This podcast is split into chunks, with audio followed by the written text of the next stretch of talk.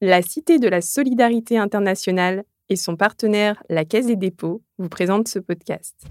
Tous partenaires. Co-existent. Tous partenaires. Tous partenaires. Co-existent. L'épisode que vous allez écouter est un peu particulier. Vous y retrouverez la plupart de nos intervenants passés. C'est pourquoi ils ne vous seront pas présentés ici. Vous retrouverez leur nom dans le descriptif de l'épisode. Bonne écoute Tous Partenaires est une série de podcasts de l'incubateur Coexiste pour vous accompagner dans la mise en œuvre de vos partenariats de co-construction ONG entreprises. Aujourd'hui dans Tous Partenaires, nous vous proposons de nous pencher sur la question du financement de vos partenariats ONG entreprises. Et comme la question est cruciale, on y consacre deux épisodes de notre série et on fait appel à des témoignages variés pour un panel le plus exhaustif possible. Bonjour à tous et merci d'être avec nous. Quels financements vous ont permis de mettre en place vos projets partenariaux? Nous, Tetractis, historiquement, on est financé principalement sur euh, des projets de coopération décentralisée, donc euh, des collectivités françaises en partenariat avec euh, des collectivités étrangères, et on, est donc opérateur technique de, de, ces projets. Et de plus en plus, on essaye donc d'impliquer des entreprises dans, dans ces projets de coopération décentralisée. Donc c'est le cas, par exemple, entre le département de l'Isère avec le Sénégal, la région Auvergne-Rhône-Alpes au Burkina ou au Liban, la ville de Crolles à côté de Grenoble pour pour la Colombie, les Yvelines pour l'Argentine. mais on a également, donc ça c'est des projets plutôt de taille, on va dire moyenne. pour les projets plutôt à long terme et avec de plus gros financements, c'est généralement avec l'AFD, l'Agence française de développement. Alors, soit sur le dispositif Nyong, donc ONG, et on arrive à mobiliser des entreprises dans ce, dans ce cadre-là. Soit euh, il y a également le dispositif FICOL, donc pour les collectivités, dans lequel on est opérateur technique et qui mobilise des fois aussi des, des entreprises. Donc c'est un prochain projet qu'on va avoir en, en Colombie, mais qu'on a aussi au Laos ou au Liban. Euh, et après un dernier, et là c'est là où on a plus de mal. On, on sait qu'il y a le dispositif aussi euh, FASEP pour les spécifiques pour les entreprises qu'on a voulu euh, mobiliser pour euh, la Colombie et qu'on n'a pas encore euh, forcément réussi. voilà, c'est c'est un autre un autre fonctionnement. On n'a sûrement pas le bon discours encore.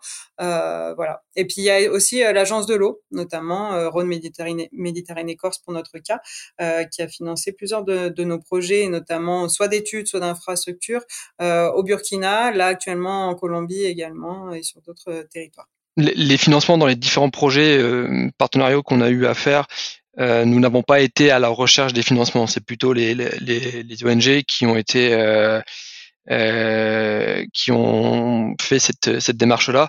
Une fois, ça appartient à une fondation, donc la fondation Paul Johnson. Et là, c'est cette fondation-là qui est en mesure de financer ces, euh, ces projets.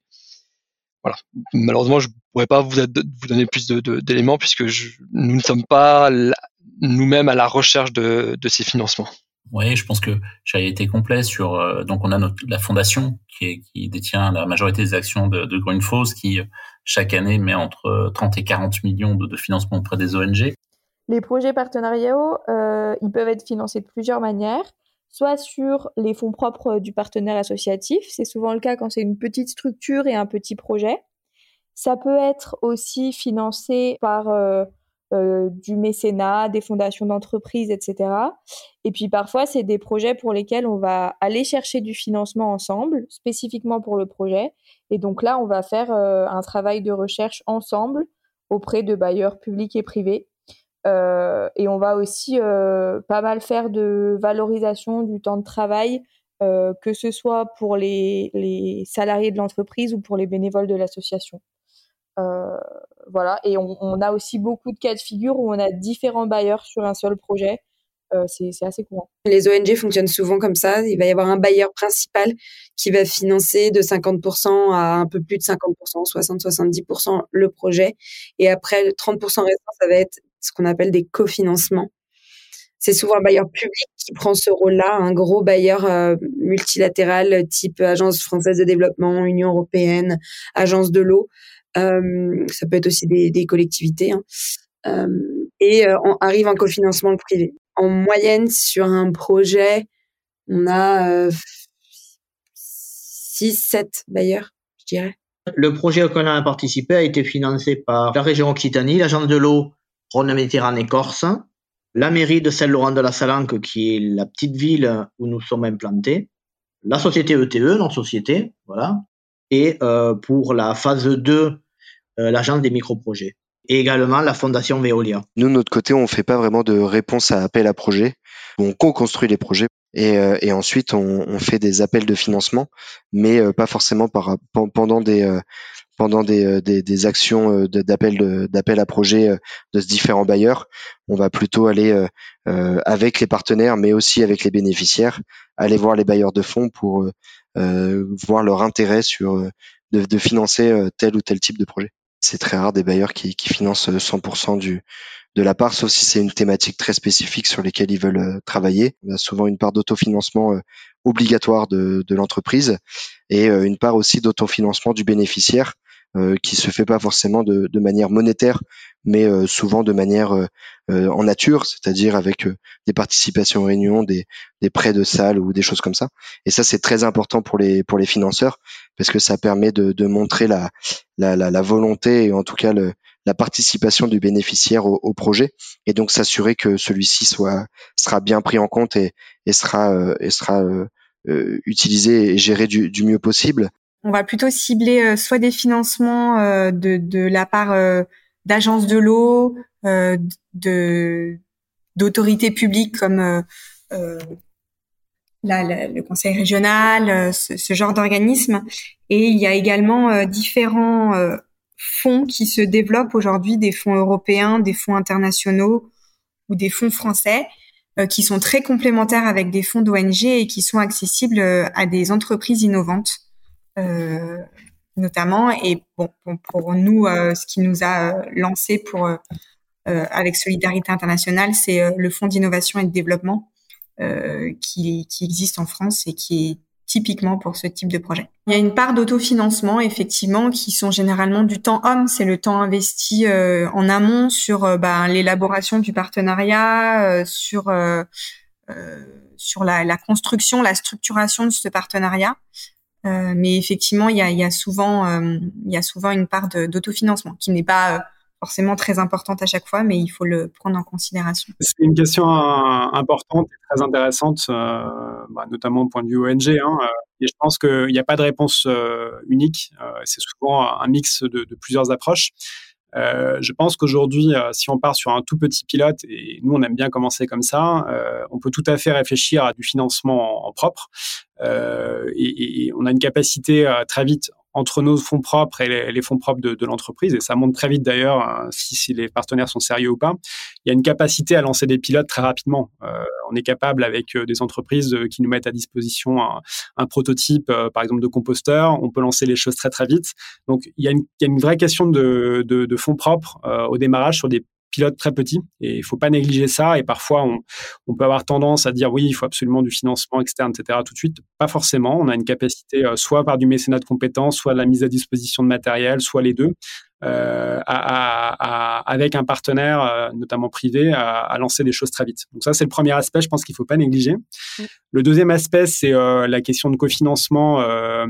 quand on va nous, sur un nouveau secteur, bah, très vite, en fait, on peut aller chercher du cofinancement, soit avec des partenaires existants de l'entreprise actuelle, soit, soit chercher tout simplement du cofinancement groupé, parce que euh, pour les pour les auditeurs, c'est important de comprendre que plus on est euh, de partenaires sérieux, plus on a quand même cette capacité à convaincre. Euh, si on a évidemment un projet sérieux derrière, mais plus on est quand même autour de la table avec une envie de faire ensemble, plus c'est possible. Donc la question du cofinancement, ne pas forcément chercher un bailleur, mais aller chercher une diversité de bailleurs, c'est un, un point non négligeable. Et la co-construction permet ça.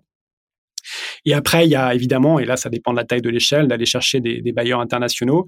Et là, ça demande souvent quelques prérequis. Euh, je parlais de consortium tout à l'heure. Ça veut dire qu'aujourd'hui, euh, aller chercher un million d'euros, bah, il faut quand même euh, montrer qu'on a suffisamment de partenaires sur la table, qu'on ait une chaîne de valeur complètement construite. Hein, tout dépend en fait de la, de la maturité du projet, de la taille, de l'ambition qu'on a derrière. Et en fonction de ça, il faut, euh, il faut pouvoir euh, voilà, euh, mettre le levier là où on veut aller. Et ça peut aller très très vite sur des petits projets pilotes en autofinancement jusqu'au grand bailleur international. Mais voilà, les, les, les, prérequis sont très différents. Avez-vous rencontré des difficultés pour financer vos projets ONG entreprises co-construits? Alors pour pour nous, je dirais que la difficulté qu'on a rencontrée, c'est que euh, en voulant jouer sur le multi-acteur justement, euh, les financements en face sont pas forcément adaptés, ils sont plutôt au contraire cloisonnés. Euh, c'est-à-dire qu'il y a un dispositif pour les ONG, un dispositif pour les collectivités, un dispositif pour les entreprises. Mais le mix plutôt innovant d'un projet qui voilà qui mélange ces différents acteurs, eh bien là, c'est plutôt difficile à, à faire financer. Euh, euh, je parlais euh, notamment du, du FICOL, donc qui est destiné à des collectivités françaises, donc un financement AFD. Euh, et ben c'est très difficile d'impliquer des ONG en tant qu'opérateurs techniques et des entreprises. évidemment, il y a toute une histoire de passation de marché, de marché public, c'est logique.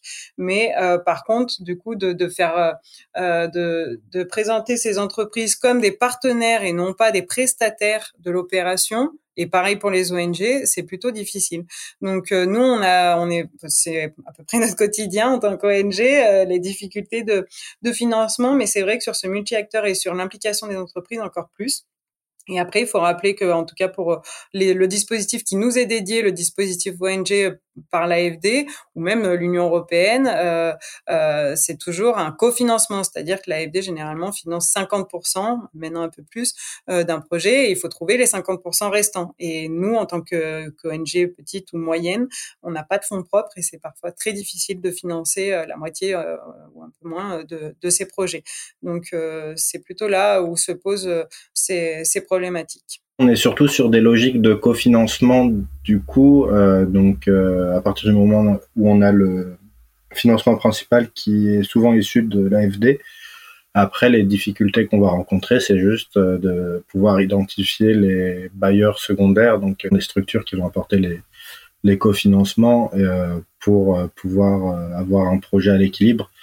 Mais en dehors de ça, peut-être sur les questions d'électricité, un autre enjeu, je pense, qui se pose, ça va être aussi la mobilisation des différents 1%, qui, donc les 1%, c'est le fait que les personnes qui exploitent ou qui distribuent plutôt l'électricité euh, puissent mettre 1% de leur, de leurs bénéfices à disposition de, de projets de solidarité internationale, comme ça se fait sur le 1% eau. Euh, notamment qui fonctionne bien et donc euh, peut-être avoir davantage accès à ces, à ces acteurs-là pour pouvoir euh, développer encore davantage les questions d'accès à l'électricité Oui, on a déjà eu des difficultés pour financer. Après, très souvent, on passe par le bénéficiaire et donc euh, par l'État ou euh, par la commune qui euh, qui va être le bénéficiaire du, projet. Et donc, c'est vrai qu'on travaille très en amont sur le projet et on essaye le plus souvent de s'assurer qu'il peut être intéressant pour des bailleurs ou de s'assurer de la pertinence à proposer à des bailleurs ce genre de projet avant de avant de se lancer dans la co-construction d'un d'un sujet ou d'une thématique. C'est aussi de dire que euh, il y a des sujets qui sont plus dans l'air du temps que d'autres. Euh, il y a des causes qui vont être beaucoup plus facilement finançables que d'autres. Et euh, bah, nous, par exemple, chez Wavy, on a pris le parti de faire de la lutte incendie. Bah, il n'y a pas de fondations qui sont dédiées ou d'entreprises qui ont décidé de financer des projets de lutte incendie. Je crois qu'on est quasiment une des seules ONG à, à proposer ça. Donc ça, c'est vraiment des parties des projets qui, qui ne sont pas faciles à financer. Euh, pour ça, euh, il y a plusieurs solutions. Il y a une solution qui est un peu triste, c'est de dire bah, c'est des activités qu'on va enlever du projet parce que pas financées. Ou alors, euh, on a certains de nos donateurs privés, il y a que le privé qui fait ça, qui va donner des dons qu'on appelle non fléchés en anglais, c'est unrestricted funds. C'est vraiment, voilà, ils nous donnent de l'argent et on, en fait ce qu'on veut. Donc ça, c'est vraiment euh, une bénédiction. S'il y a des fondations qui nous écoutent, n'hésitez pas à faire ça pour les ONG. C'est vraiment très important d'avoir ce type de de fonds. Et donc avec ces fonds-là, on peut en faire donc ce qu'on veut. Et donc généralement, nous, ça nous sert à financer ces fameuses euh, activités qui sont pas forcément, euh, ouais, qui, qui qui trouvent pas en tous les cas de financeurs. Pas de difficultés euh, particulières en tout cas. Je dirais que c'est vraiment les difficultés classiques qu'on a quand on cherche à faire financer un projet de solidarité. Euh, il y, a une question de porte d'entrée, on va dire, de, de, à qui on donne l'argent, pour faire simple. Hein. Euh, mais si on regarde aujourd'hui, si, si, vous lisez la, la, stratégie du MAE euh, sur notamment l'implication des OSC de la société civile hein, de manière large, il y a une grosse incitation à la fois à inclure bon, la société civile euh, dans sa diversité, mais également de travailler sur, euh, sur du multi-acteur, hein, donc à la fois public et à la fois privé. Donc ça, c'est des choses qui sont formalisées. Hein, c'est même le troisième axe de cette stratégie-là qui vient de sortir. Donc c'est toujours un avantage d'avoir une diversité dans la représentation des différentes parties prenantes. Euh, et c'est clair que quand on parle par exemple de valorisation de déchets, ne pas avoir le secteur public avec nous, c'est un vrai souci c'est un vrai frein. Euh, au même titre qu'avoir une entreprise spécialisée dans la valorisation euh, bah, des déchets électroniques, je pense à notre partenaire euh, WeCycling hein, qui travaille sur l'extraction des métaux rares de cartes électroniques. Euh, c'est clair qu'aujourd'hui, si on si n'a pas ces, ces aimants-là quand on parle de déchets électroniques, c'est compliqué d'avoir une, une, offre de valeur non, moi je pense que c'est gros avantage d'avoir de, c'est même maintenant une nécessité et c'est très clairement identifié dans les, dans, les, dans les documents stratégiques euh, au niveau français en tout cas, mais je pense que c'est globalement une tendance de l'ensemble des bailleurs de fonds. Oui, oui, un grand oui. Euh, c'est le nerf de la guerre, euh, mais je pense que tout le monde le dit. C'est pas du tout évident pour plein d'aspects différents. pour des questions de tempo, parce que souvent ce n'est pas au fil de l'eau, et du coup, ben quand il y a une situation d'urgence qui arrive en cours d'année, s'il faut attendre six mois que euh, les appels à projets s'ouvrent, ben c'est un petit peu compliqué euh, parce que beaucoup de financements sont ouverts qu'aux ONG et pas forcément aux entreprises. Donc il faut euh, avoir la bonne volonté de l'ONG partenaire, mais il faut aussi qu'elle ait euh, la possibilité de le faire. Il y a par exemple des des grosses structures comme Acted par exemple qui sont déployées dans, dans plein de pays donc peuvent faire appel au même financement pour plein de projets dans différents pays. Et donc il y a un vote en interne qui va établir que tel financement a été euh, a été attribué, enfin la demande de financement est attribuée pour telle mission sur tel pays. Et du coup, bah, on passe, il y a de la concurrence interne en quelque sorte, et donc on passe à côté parce que bah, notre projet, il n'a pas été estimé le meilleur ou prioritaire. Donc c'est aussi compliqué. Une fois qu'on a trouvé le financement, il faut euh, convaincre en interne. Euh, et puis euh, et puis bon bah il y a, c'est un peu péjoratif ce que je vais dire, mais il y a des espèces d'effets de mode hein, qui font que les bailleurs et les financements sont ciblés vers un type de pays ou un type de mission. Et donc, ben, certains pays sont ou certaines situations sont très en vogue, on va dire, et donc euh, peuvent bénéficier de beaucoup de financement. Et il y a d'autres pays qui sont euh, ou d'autres situations qui sont totalement laissées euh, à l'abandon et donc c'est difficile de trouver des, des, financements. Je vais parler de la période du Covid hein, qui a été un petit peu particulière pour nous euh, puisqu'on avait euh, donc nous on fabrique on fabrique quand même des choses et, et, et, qui viennent de Chine et tout le monde a entendu parler des pénuries de composants électroniques de tout un tas de choses et on a perdu plusieurs dossiers pour des problèmes de date de livraison et de disponibilité du matériel qu'on n'a pas pu assurer. Donc euh, là, on a perdu des financements, très concrètement. Donc en ce sens-là, euh, c'est compliqué. Euh, c'est-à-dire qu'il y a des règles du jeu sur certains financements qui sont extrêmement précises et c'est normal. Ça permet de, d'être un garde-fou de la bonne utilisation des, du denier public hein, et de l'investissement sur les actions de développement euh, aussi bien par les ONG que par les entreprises. Mais nous, on a eu euh, des difficultés là-dessus. Et, euh, et, et, de fait, on est assez frileux sur certains dispositifs de financement fournis par l'État français. voilà, parce que ça, ça, peut nous causer des, de nouveau des, des problématiques de, de, de cette nature-là. Mais sinon, pour l'obtention même du, des, des financements au démarrage, on n'a pas trop de difficultés. Ça prend du temps, toujours, mais, mais pas de difficulté à part le temps. voilà. Le micro au financeur. Question à Jean-Paul Mulot, conseiller régional en charge des relations internationales à la région Hauts-de-France. Vous avez un dispositif de financement de projets de solidarité internationale qui invite au partenariat multi-acteurs et notamment ONG entreprises. Pourquoi ce choix? Quels sont les intérêts de telle collaboration selon vous? Alors, c'est une histoire en fait de, de sensibilité, hein, de, de, vision du monde. Et puis c'est surtout, comme dans ces projets souvent, c'est une histoire d'hommes et de femmes qui ont qui ont envie, hein, qui, ont, qui veulent inventer quelque chose. Et là, on voulait vraiment inventer un truc, un outil euh, différent en, en matière d'aide au développement. Et on a donc lancé un appel à projet qu'on appelle Acteurs de, de, l'énergie pour l'Afrique. Donc depuis euh, ben maintenant euh, 4-5 ans, euh, on a financé 23 euh, projets dans, dans 13 pays d'Afrique euh, différents et on a mobilisé autour de ces projets 22 ONG et 36 entreprises, euh, voilà, mais pas seulement des entreprises, aussi des universités, un peu de recherche, etc. On veille beaucoup à une chose, hein, c'est que les projets présentés soit porté par un, un pool, un, un consortium d'acteurs, hein, euh, avec des entités qui sont voilà de nature différente. Et ce qui est très important, c'est qu'à chaque fois, il y a un partenaire qui est une, un acteur des Hauts-de-France, et de l'autre côté, il y a un acteur africain. Donc ça, c'est un choix fondamental, hein, ce choix du, du, du multi-acteur.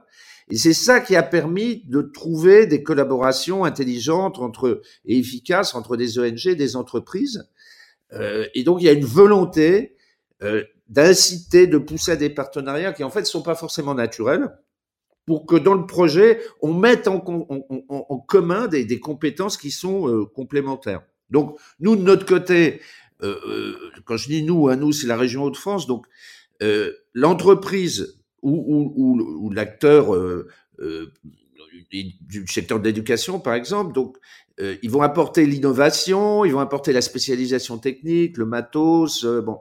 Euh, et, et, après, bon, ça peut c'est souvent aussi, par exemple, dans la recherche des, des établissements d'enseignement supérieur.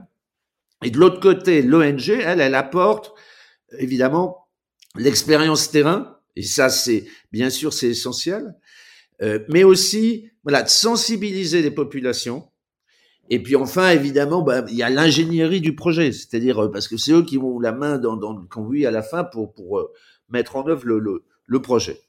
Donc, qu'est-ce que ça permet d'avoir cette approche multi-acteurs?